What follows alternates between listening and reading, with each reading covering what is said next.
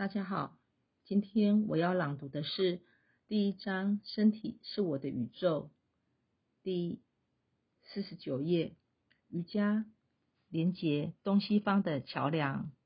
一九五四年二月，梅纽因再次访问印度，他想让我再去教他。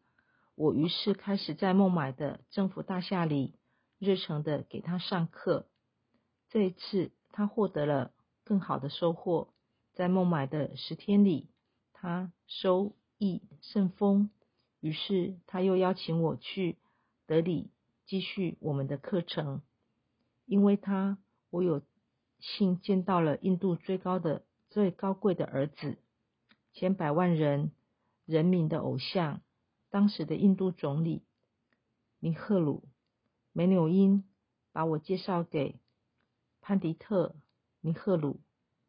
克里希纳、梅农、法洛斯和英迪拉·甘地，为了纪念我们的会面，我送给尼赫鲁总理一套我的体式照片集。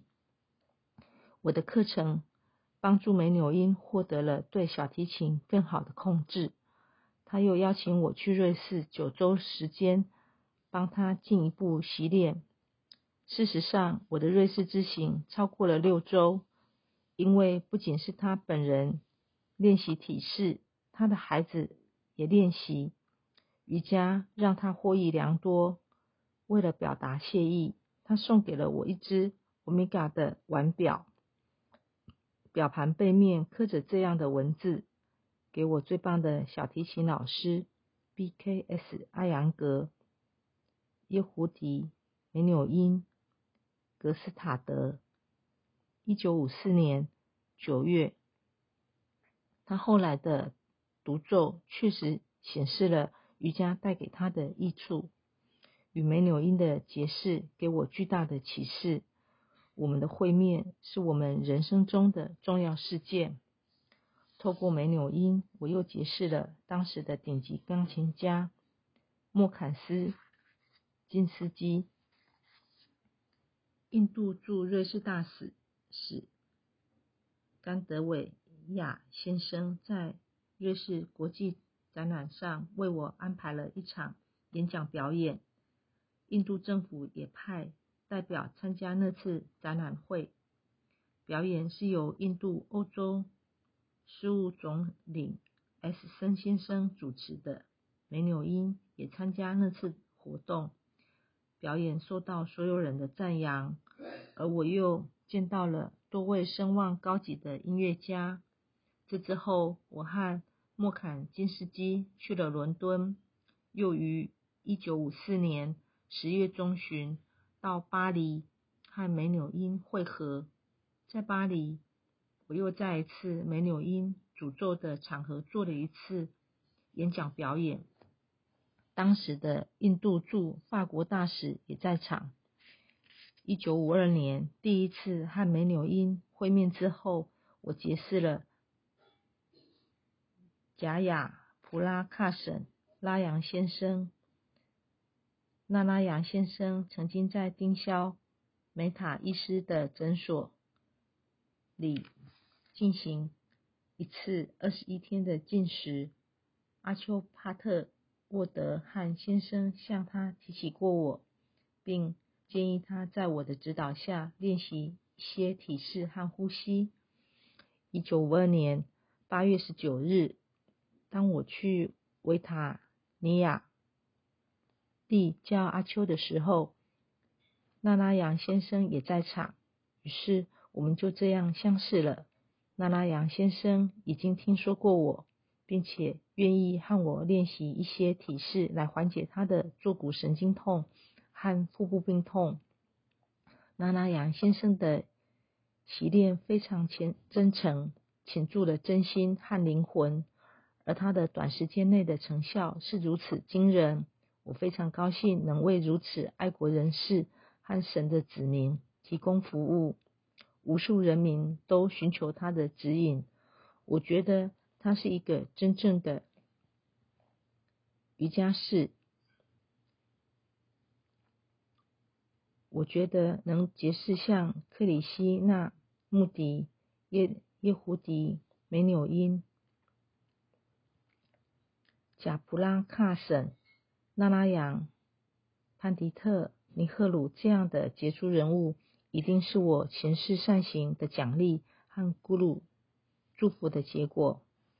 一九五二年十二月，梅赫拉写信要我去拜访神秘人士和哲学家萨杜瓦斯瓦尼。萨杜瓦斯瓦尼致力于提升穷人的生活，并且参加过很多宗教会议。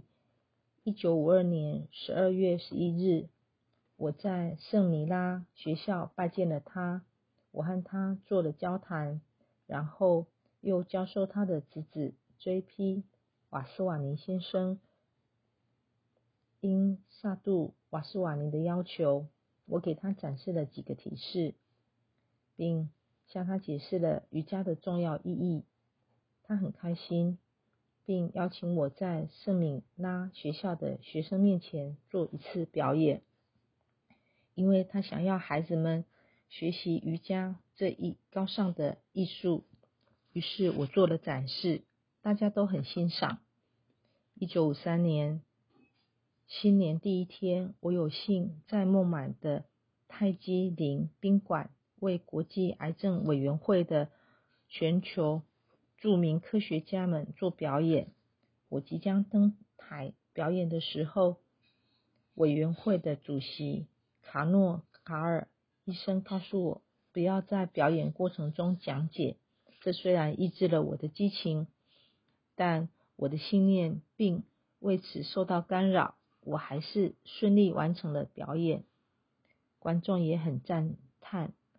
表演结束时，卡诺卡尔医生对大家说：“联合国和世界健康组织应该请我去表演。”他还说：“我的学生有七十岁以上的老人，所有人都应该来习练瑜伽。”一九五三年，我再一次有幸教授克里希那穆迪。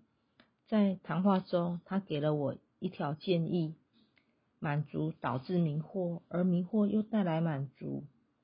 他让我既不要被迷惑所扰，亦要脱离满足的束缚。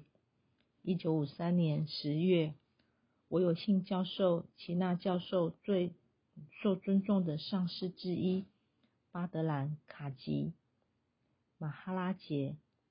马哈拉杰有着虔诚的灵魂和丰富的知识，他极大。的获益于体式和呼吸控制法的练习，于是他写信给了他的信徒们说，他在呼吸法习练中的获益要大于至瑜伽的学习。我是周末去孟买教授马哈拉杰马哈拉杰上师的，得知我周末会去孟买，梅赫拉建议我应该在孟买。开设一个课程，于是我在孟买的课程就在一九五四年一月开始了。当时课上有六个学生，渐渐的，越来越多的学生加入了这个班，课程至今还在继续。本文为艾扬格大师六十岁生日时的自述。以上是我今天的朗读，谢谢各位的聆听。